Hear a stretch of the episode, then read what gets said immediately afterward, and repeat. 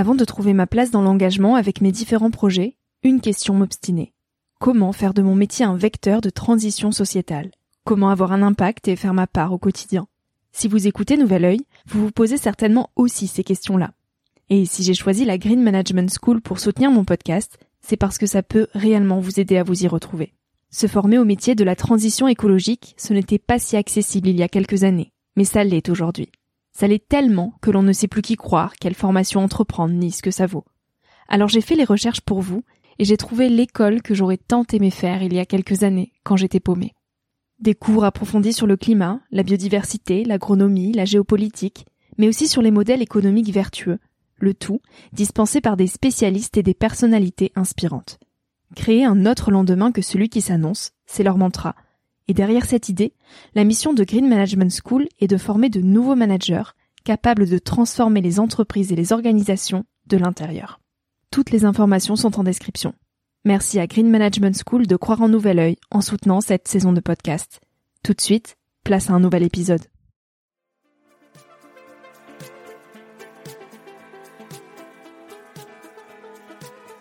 Hello, je suis Victoria et j'ai 23 ans. Chaque semaine, j'embarque mon micro jaune et je pars à la rencontre de personnes inspirantes pour poser mes questions sur ce qui fait nos vies, dans un monde où l'on se cherche et où on questionne notre avenir. J'espère qu'écouter le parcours et les conseils de ces personnes qui ont rêvé et osé faire de leur rêve une réalité t'aidera toi aussi à avancer d'un pied plus sûr dans la vie. Alors je t'invite à emprunter un nouvel œil pour regarder le monde sous un autre angle, pour te recentrer sur ce qui est essentiel et sur qui tu es pour t'aider à trouver ton chemin et surtout à oser.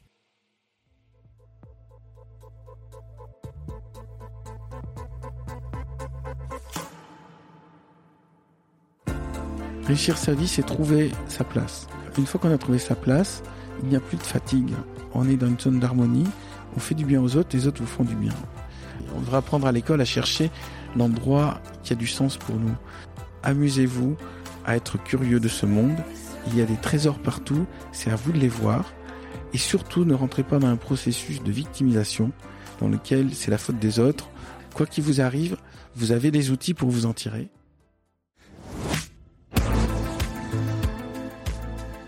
Bernard Werber est dans l'émerveillement d'être vivant.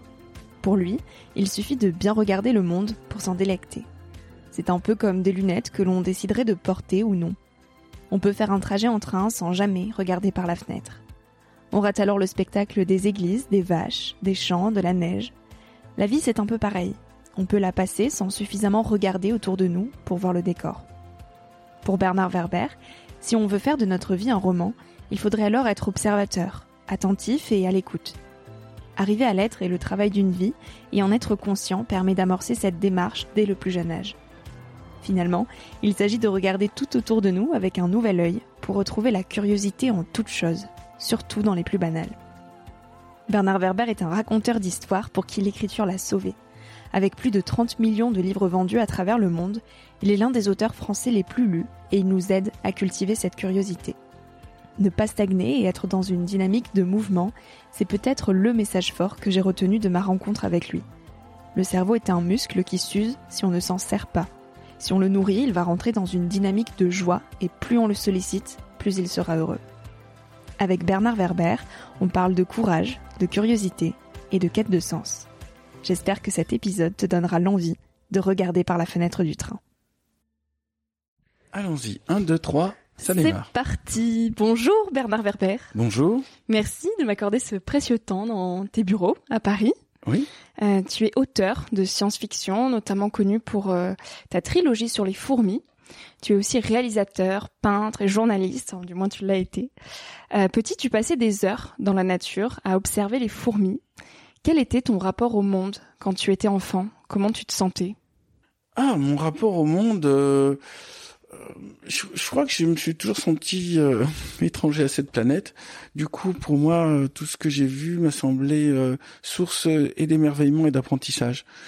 Je crois que très vite j'ai un rapport distancé et euh, c'est dans les livres et dans l'écriture que je me sentais euh, à ma place.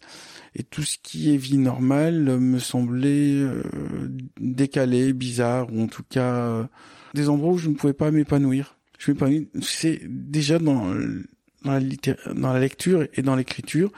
Euh, le reste me semblant faux, comme si j'étais dans un jeu vidéo ou en train de mmh. visiter une autre planète. Et quand est-ce que tu as commencé à te poser des questions sur le sens de la vie?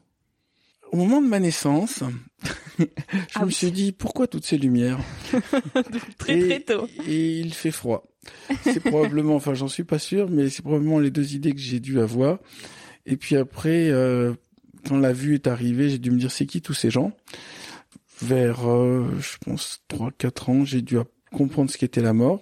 Et après, à 8 ans, je, je me suis dit que la, toutes les réponses étaient dans la nature et qu'il suffisait d'observer la nature pour comprendre ce qu'on faisait chacun de nous ici. Hmm. Et je crois qu'à 13 ans, tu as basculé dans, euh, dans une autre euh, façon de voir la vie. Est-ce que tu peux nous parler un petit peu quels a été ces éléments déclencheurs? Ça a été la rencontre en colonie de vacances avec un garçon qui s'appelle Jacques Padovani, qui était un, surdoué du yoga. Enfin, lui disait surdoué du yoga, je pense qu'il était surdoué en tout. Mais il m'a appris à faire la méditation, à faire, euh, rentrer mon ventre, à respirer, euh, à respirer en conscience, à faire tout en conscience, à manger en conscience, à être calme, à être encore plus détaché que je n'étais. Il disait que c'était le Raja Yoga, mais j'ai vu plein de clubs de Raja Yoga qui faisaient pas le dixième de ce qu'il faisait. Donc c'est comme si j'avais rencontré un grand sage à 13 ans et qui m'avait indiqué la voie pour tout le reste de ma vie. Mmh. Et j'en parle dans Mémoire d'une fourmi. C'est cette rencontre qui m'a donné envie d'écrire Les Thanatonautes et l'Empire des Anges notamment. Mmh. Et alors à 20 ans, comment tu imaginais la vie des grands? Des grands. Mmh, la vie des ah, adultes. C'est plutôt à 7-8 ans que je me posais question sur la vie des grands. Non, à 20 ans, je considérais que j'étais arrivé à ma phase de maturité. Et comment tu te projetais dans le futur? Je voulais juste un métier où je gagne ma vie. Et accessoirement, je voulais un métier. à 20 ans, j'avais déjà créé un petit journal, donc à 16 ans, donc je rêvais d'être journaliste. Point barre. À 16 ans, je rêvais d'être euh, avocat, mais quand je suis devenu juste pour la tranquillité du métier parce qu'on m'avait dit que c'était honorable. Après, quand j'ai fait le journal, euh, je, voulais être journaliste parce que ça m'amusait. Et c'est après avoir euh, été journaliste que j'ai compris que journaliste c'était pas ma voie et qu'il fallait que je sois écrivain. Un nouvel observateur. Voilà. Et donc oui, c'est quand tu t'ennuyais au lycée que tu as commencé à écrire un journal et que tu as eu le sentiment de trouver ta place, celle de mmh. raconter des histoires. Est-ce que tu considères que c'est à ce moment-là que ton... C'est pas un journal intime, c'est un fanzine euh, qui était publié, imprimé et vendu à l'entrée du lycée. Est-ce que c'est ton début de parcours d'écrivain a commencé ici finalement? En tout cas, le moment où j'ai commencé à créer quelque chose qui n'était pas lié à l'école quand vous êtes tant que vous êtes à l'école, vous subissez le système. à la limite, mes créations avant, c'était des rédactions qui libres qu'on me demandait en cours de français. Mmh. C'était mes créations, mais j'avais pas créé le système. J'avais pas créé le système scolaire, ni euh, euh, c'est pas moi qui décidais s'il y avait un sujet libre ou un sujet pas libre. Dès le moment où j'ai créé le journal, donc vers 15 ans, euh, je me suis retrouvé à décider ce qu'il y avait publié dans le journal, à décider euh, la forme, le fond, à décider qu'il y avait beaucoup de bandes, qu'il y aurait beaucoup de bandes dessinées, et chercher de fabriquer euh, des bandes dessinées avec des parfums. Donc on avait mis au point avec mes trois ou quatre amis qui avec l'entrée sur le journal des bandes dessinées musicales, c'est-à-dire il y en a un qui dessinait et moi je faisais les scénarios et je fabriquais les parfums. Et après, on imprimait ça. Et c'était, c'est le moment où tout d'un coup, je me suis dit, je ne subis pas le système, j'ai inventé mon propre système. Et du coup, je mmh. commence à être libre et heureux. Mmh. Enfant, tu étais plutôt peureux et à chaque fois qu'il y avait un choix à faire, euh, tu disais j'y vais, j'y vais pas et tu étais souvent dans le j'y vais pas. À quel moment euh, tu as basculé dans le j'y vais Ah il y a encore des, des zones où j'y vais pas, hein. mais euh, disons que c'est un curseur. Il n'y a pas peureux de tout, il n'y a pas courageux de tout. Il y a, disons que enfant, je me serais pas vu en train de faire du parapente. Hmm. Alors que quand on me l'a proposé, j'ai dit donc je devais avoir 30 ans, j'ai dit oui bien sûr. Euh, là on me propose de faire du parachutisme ce samedi, j'ai dit ok aussi. Ce qui est même euh, je, je crois qu'il y a un moment, j'accepte de faire des choses qui m'inquiètent un peu en me disant au pire ça me fera de la doc pour, pour écrire une scène. C'est-à-dire vu que je vais vivre une émotion forte, voire une émotion euh, de peur, euh, je préfère que mes personnages auront cette même émotion. Donc il y a certaines choses que j'ai fait juste comme documentation pour écrire mes romans. Et la vie m'a amené à, à, à avoir des, des zones, j'allais dire des zones d'inquiétude, mais je crois que j'ai eu les épreuves qui étaient à ma hauteur. J'ai jamais eu de gros pépins. Je me suis jamais retrouvé dans une guerre avec des, des bombes qui explosaient autour. Je me suis jamais retrouvé dans des situations. Euh, j'ai eu quelques moments de, de situations un peu périlleuses, mais c'était gérable. Tout le temps, ça a été gérable et ça m'a énormément inspiré. Euh, en tout cas, des situations pour mes personnages. Actuellement, je suis ni peureux ni pas peureux. Je suis dans, euh, euh je suis un être curieux. En fait, je crois que j'ai jamais cessé d'être curieux. Tiens, par exemple, une chose que je, ne ferai pas, c'est Fort Boyard je regarde Fort Boyard, j'ai des amis qui le font. J'ai un de mes amis qui a mangé là-bas du piment qui lui a détruit l'estomac. Euh, je me dis si c'est pour passer à la télé, faire sourire les gens chez eux, c'est cher payé de se faire un ulcère à l'estomac. euh, donc voilà, donc moi ça me ferait peur de me retrouver dans une épreuve où on me dit vous devez manger quelque chose qui qui risque de vous détruire l'estomac. De même que j'aurais pas envie de me jeter du, beau, du haut d'un ponton euh, comme à Fort Boyard dans l'océan. Déjà que j'ai un peu le vertige, je vais, je vais pas m'amuser à faire ça. C'est pas de la peur, c'est juste je me connais et je veux bien trouver des sources de, de documentation, mais je veux pas mettre ma vie en danger parce que j'ai tout simplement euh, j'ai encore des, des, livres à écrire et que je ne crois pas que y spécialement j'ai spécialement une chance spécifique. J'ai autant de chance que les autres d'avoir un accident, de d'avoir un ulcère à l'estomac ou de me planter en, en sautant du haut d'un plongeoir. Maintenant, euh, j'ai pas envie d'aller vérifier. J'ai pas envie de faire la roulette russe. Voilà. Mm. C'est pas de la, c'est pas de la peur. C'est euh, j'ai autre chose de plus important à faire que quelque chose juste pour me prouver que je suis courageux. À quel moment tu t'es dit que euh, écrire des romans serait le centre de ta vie? Alors c'est quand j'ai vu qu'on pouvait gagner sa vie avec cette activité. Euh, quand j'ai publié Les Fourmis en 91, je, pour moi, je croyais que être publié, enfin écrire un livre et être publié, c'était juste comme euh, faire de la musique euh, ou euh, ou jouer au golf, c'est une sorte de hobby, une activité parallèle en plus de son travail, mais que c'était pas vraiment sérieux. Et quand j'ai vu que je pouvais gagner ma vie avec, ce que je ne savais pas, je me suis dit, ben si on peut gagner sa vie avec, je veux bien mettre tous mes efforts pour faire le truc qui me plaît le plus. Comme peut-être les grands joueurs de golf ou les grands musiciens, à un moment se sont dit, attends, mais je vais mettre toute mon énergie là-dedans. Et ça s'est fait naturellement.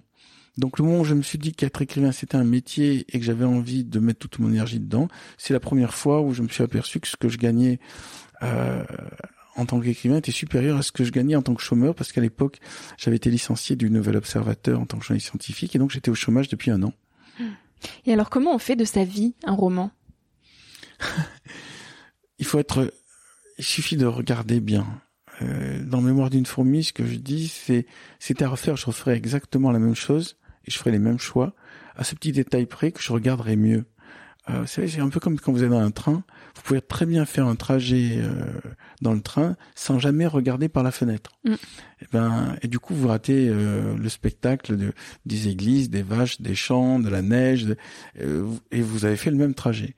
Et eh ben là j'ai l'impression que j'ai pas suffisamment regardé par la vitre le, le décor autour donc euh, le conseil que j'ai à donner, c'est si vous voulez faire un, film de votre vie, soyez plus observateur, soyez plus attentif et écoutez plus. Et, je me dis tout le temps, je devrais écouter plus, je devrais regarder plus et je devrais être plus attentif.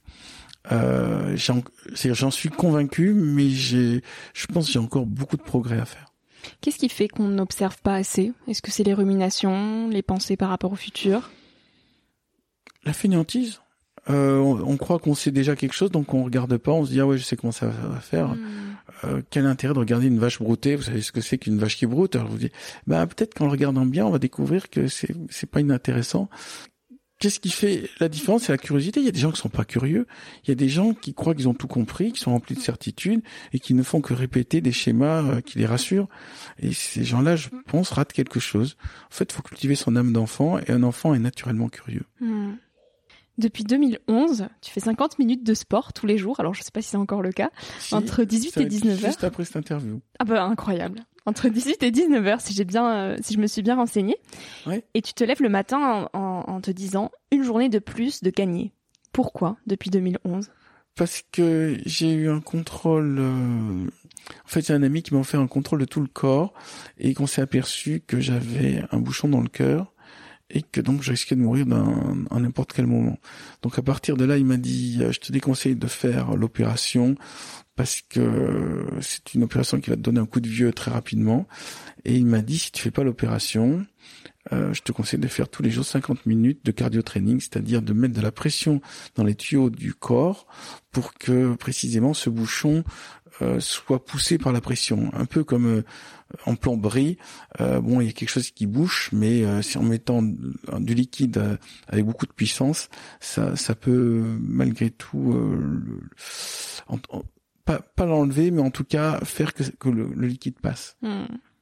Donc je vis avec en effet le la joie d'être vivant un jour de plus et le devoir de faire 50 minutes de sport tous les jours. Hmm, c'est beau. Tu dis, le tu dis le but de votre vie est de savoir qui vous êtes.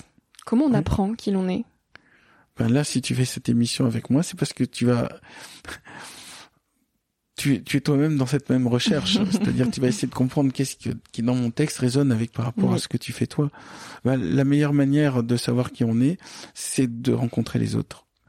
Euh, de rencontrer les autres et de sentir qu'est-ce qu'on a de différent et de similaire. Et à partir de ça, de voir comment les autres, avec des problèmes similaires aux nôtres, ont trouvé des solutions différentes. Euh, une vie ne suffit pas pour comprendre qui on est mais euh, l'écriture aide beaucoup et notamment euh, le fait de tenir un journal dans lequel on raconte tous les jours ce qu'on ressent. Je sais pas, est-ce que tu tiens un journal? Oui, et j'écris tous les jours et j'ai écrit un livre d'ailleurs qui a été publié en septembre. Eh ben l'écriture m'a aidé à, à, grandir, donc ça me parle beaucoup. L'écriture permet aussi d'éviter la psychanalyse parce que quand vous écrivez et que vous faites un livre que les gens vont plus euh, payer pour lire, quelque part, le seul fait de savoir qu'ils vont écouter votre vie, ça, ça rend l'acte de dire, de nettoyage de sa vie euh, actif. Mm. Euh, en fait, je pense qu'un journal de bord bien tenu remplace une psychanalyse. Mm. ça va faire dresser les cheveux de tous les psychanalystes. Mais euh, beaucoup de psychanalystes que j'ai rencontrés, et notamment les freudiens, se contentaient de faire mm -hmm, ah ah, ah oui, d'accord. Mhm. Donc pour faire ça, franchement, une feuille de papier sur lequel on raconte sa vie, il suffit de mettre de temps en temps. Mhm, mhm. et, et, ça le fait, ça le fait aussi bien et c'est moins cher. Donc euh, dernière fois que j'ai vu un psychanalyste, c'était pas pour moi, mais c'était de mes enfants et, et euh, il, il a vraiment dit pendant à peu près trois quarts d'heure. Mhm. Et après j'ai dit parce que j'étais à côté, j'ai dit alors euh, vous en pensez quoi? Il me dit ah non non c'est trop tôt, il faut revenir la semaine prochaine pour que pour que le truc avance. Je dis donc globalement vous me dites rien et euh, il m'a dit non mais c'est sur le long terme. Bon je me suis dit tant, tant qu'à faire autant tenir un journal, un journal euh, dans lequel on dialogue avec soi-même. C'est pareil ça coûte moins cher. Et donc tu continues à écrire euh, un journal de bord tous les jours? Oui, je continue à noter tout ce qui m'arrive, euh, qui me semble euh, instructif. Donc beaucoup, beaucoup, beaucoup de choses. Et est-ce que tu les relis au fil des années? Alors, euh, je les relis. Donc c'est un fichier. Hein. Hmm. Je les relis parfois par mots clés. J'essaie de trouver euh, tous les moments où il s'est passé tel type d'événement pour pouvoir comparer, par exemple. C'est pas qu'un texte euh, long, c'est il y a un système où je mets ce qui va et ce qui va pas. Donc quand je, je peux voir par exemple tout ce qui va, enfin toutes les choses agréables ou plaisantes qui me sont arrivées, toutes les choses désagréables ou déplaisantes qui me sont arrivées. Je peux faire aussi tout ce qui est arrivé dans tel endroit, tout ce qui est arrivé avec telle personne. Donc je peux faire des recherches grâce au système euh, des traitements de texte, je peux faire des recherches centrées sur des mmh. thèmes. Hmm, ça permet de se rendre compte de l'évolution aussi. Voilà. Quel regard tu portes sur la société d'aujourd'hui? Moi, je la trouve formidable. Euh, D'abord, je trouve que le monde est de mieux en mieux. Euh, ce qui est vraiment la phrase que personne n'a envie d'entendre. Tout le monde considère la pollution, le climatique, le, changement climatique. Euh, je, je, crois quand même qu'on vit beaucoup mieux qu'avant. Le seul fait vous êtes là à faire des blogs, c'est nouveau ça. C'est-à-dire que tout le monde peut arriver à être journaliste et mmh. fabriquer son propre média.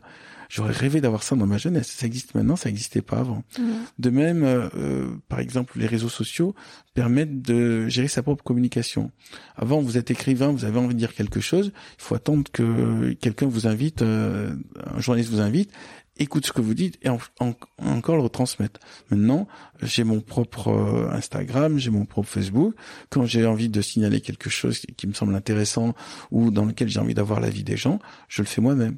Donc on, on maîtrise la communication, elle est plus libre, il y a plus d'infos, jamais il y a eu autant de connaissances accessibles euh, n'importe quel enfant de 15 ans peut avoir plus d'informations que Léonard de Vinci, tout simplement parce que il y a des outils de recherche, il y a Wikipédia qui permet de s'intéresser aussi bien à la biologie qu'à l'astronomie, qu'à l'histoire, qu'à l'art, et euh, on a des des outils extraordinaires. C'est une c'est une grande jouissance d'avoir accès à autant de connaissances aussi facilement.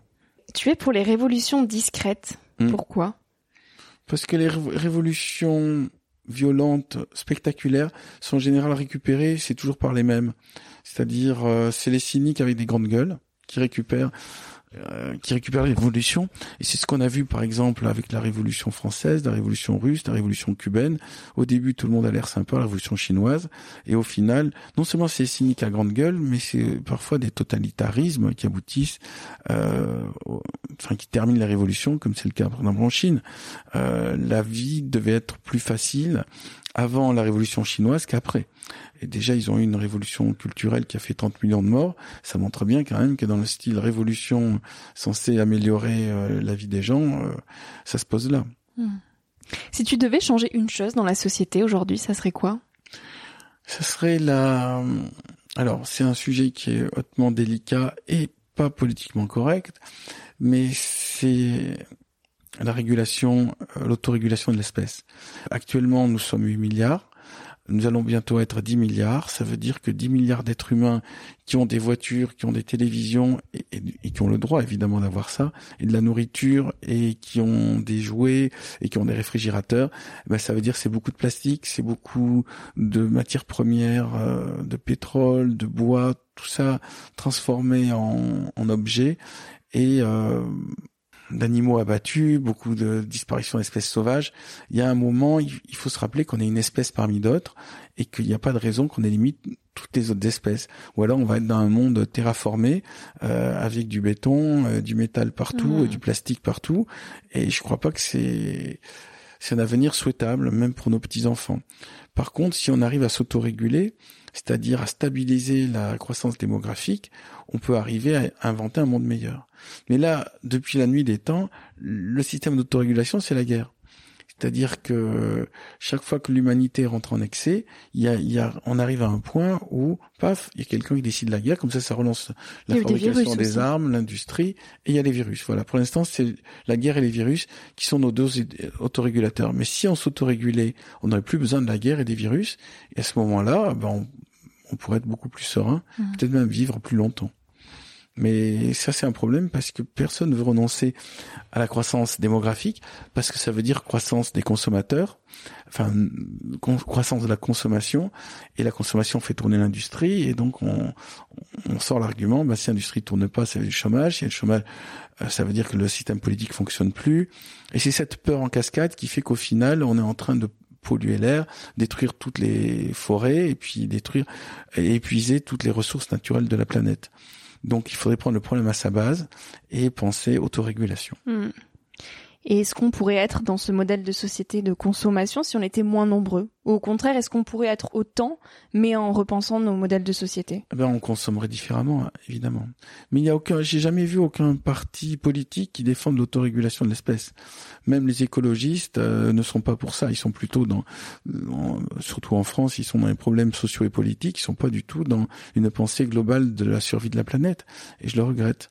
Moi, j'aimerais bien voir un parti politique qui dise, OK, il faudrait que de manière planétaire, et pas uniquement en France, évidemment, sinon ça marche pas, on, on, décide euh, de ralentir la croissance démographique maintenant que, grâce à la médecine, on, on, on sait que quand on fait trois enfants, il va y avoir trois enfants vivants.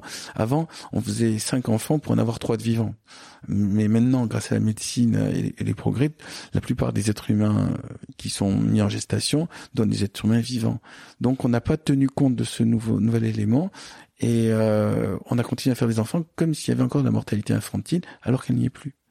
Enfin, il n'y est plus dans les pays occidentaux, mais elle a aussi fortement baissé dans les dans les pays dits en voie de développement. Mmh.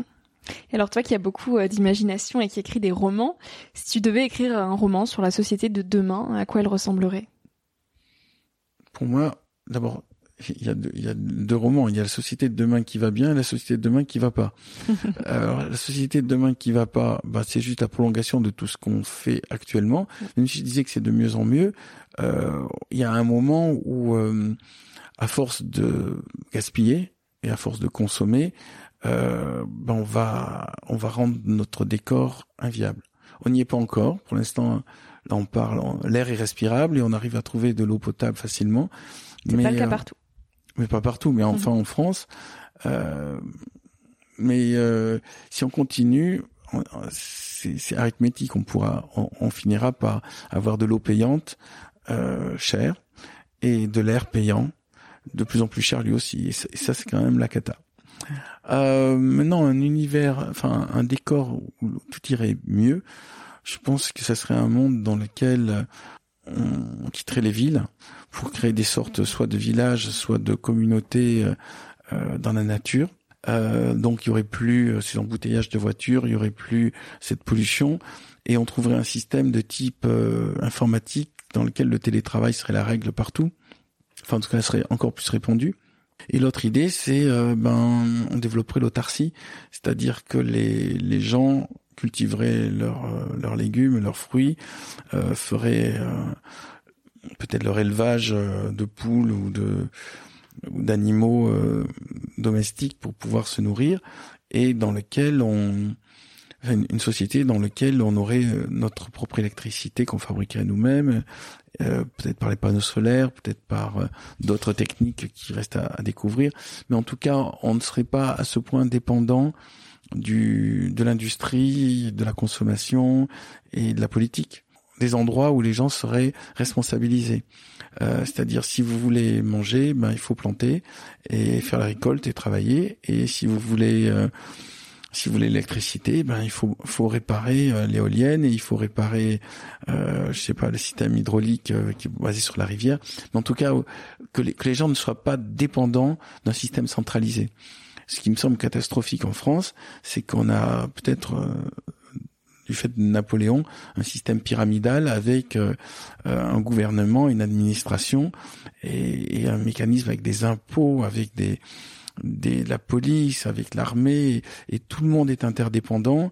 Et quand il y a un problème, ça devient rapidement catastrophique parce que c'est il y a trop de hiérarchie, il y a trop de chefs, il y a trop de, de gens avec des pouvoirs euh, de il faudrait responsabiliser le citoyen pour qu'il soit autonome. Et dans cette société que tu décris, est-ce qu'il y aurait plus de place pour la spiritualité? Alors la spiritualité pour chacun, elle est différente. Je crois que tous les gens n'arrivent pas sur Terre avec les mêmes envies et les mêmes appétits et les mêmes curiosités au niveau de la spiritualité.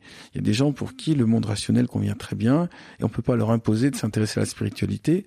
Il y a des gens qui sont dans la religion dans lequel il y a une sorte de prêt-à-penser dans lequel tout le monde va répéter les mêmes phrases au même endroit avec le même prêtre et euh, et ça leur convient aussi. Et puis il y a des gens qui font une démarche spirituelle autonome, indépendante, de type méditation, de type, euh, euh je sais pas, hypnose, euh, de type euh, euh, tout, tout ce qui existe autour de la sophrologie, autour des, des, méthodes pour respirer, pour manger différemment.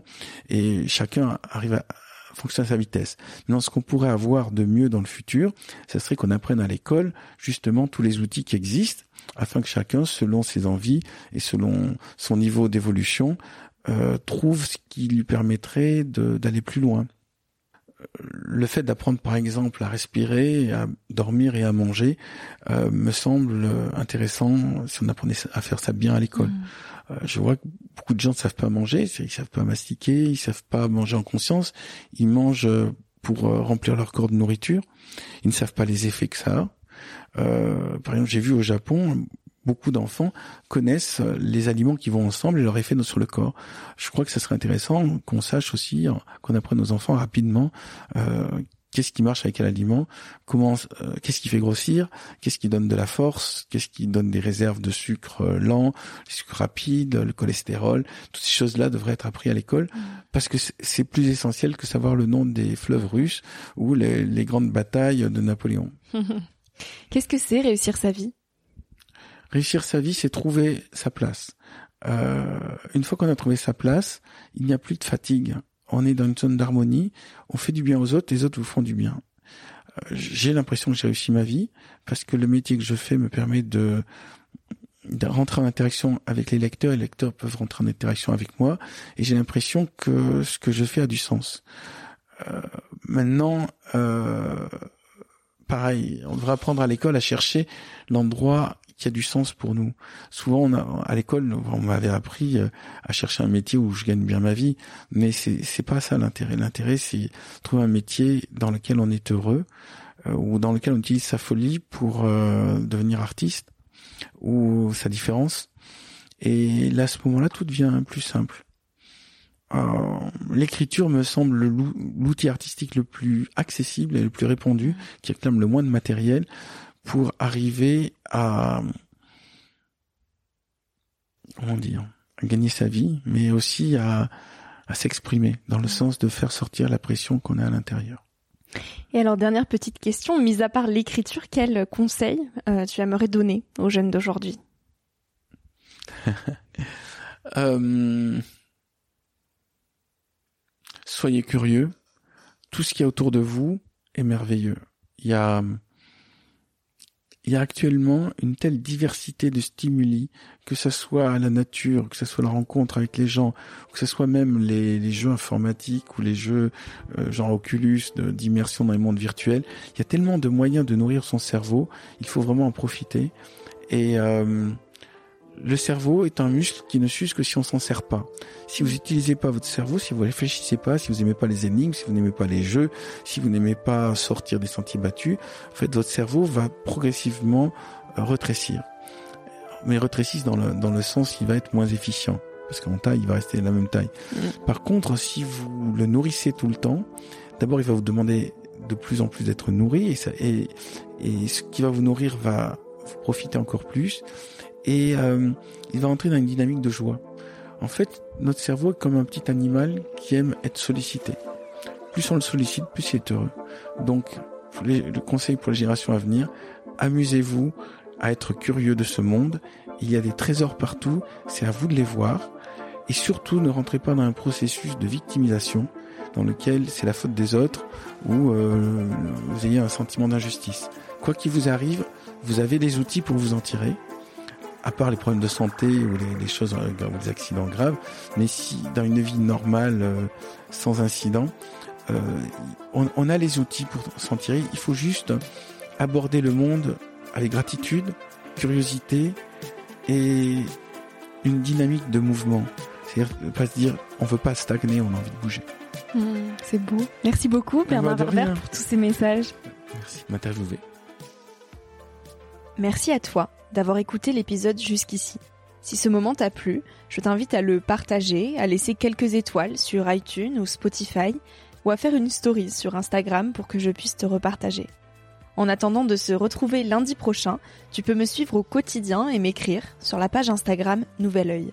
Sur le site internet www.nouveloeil-podcast.com, tu pourras aussi t'abonner à ma newsletter. J'y partage des inspirations, des nouvelles, des astuces et des petites choses qui font notre quotidien. Je te dis à la semaine prochaine pour de nouvelles aventures et en attendant, savoure la vie comme il se doit et fais des choses folles.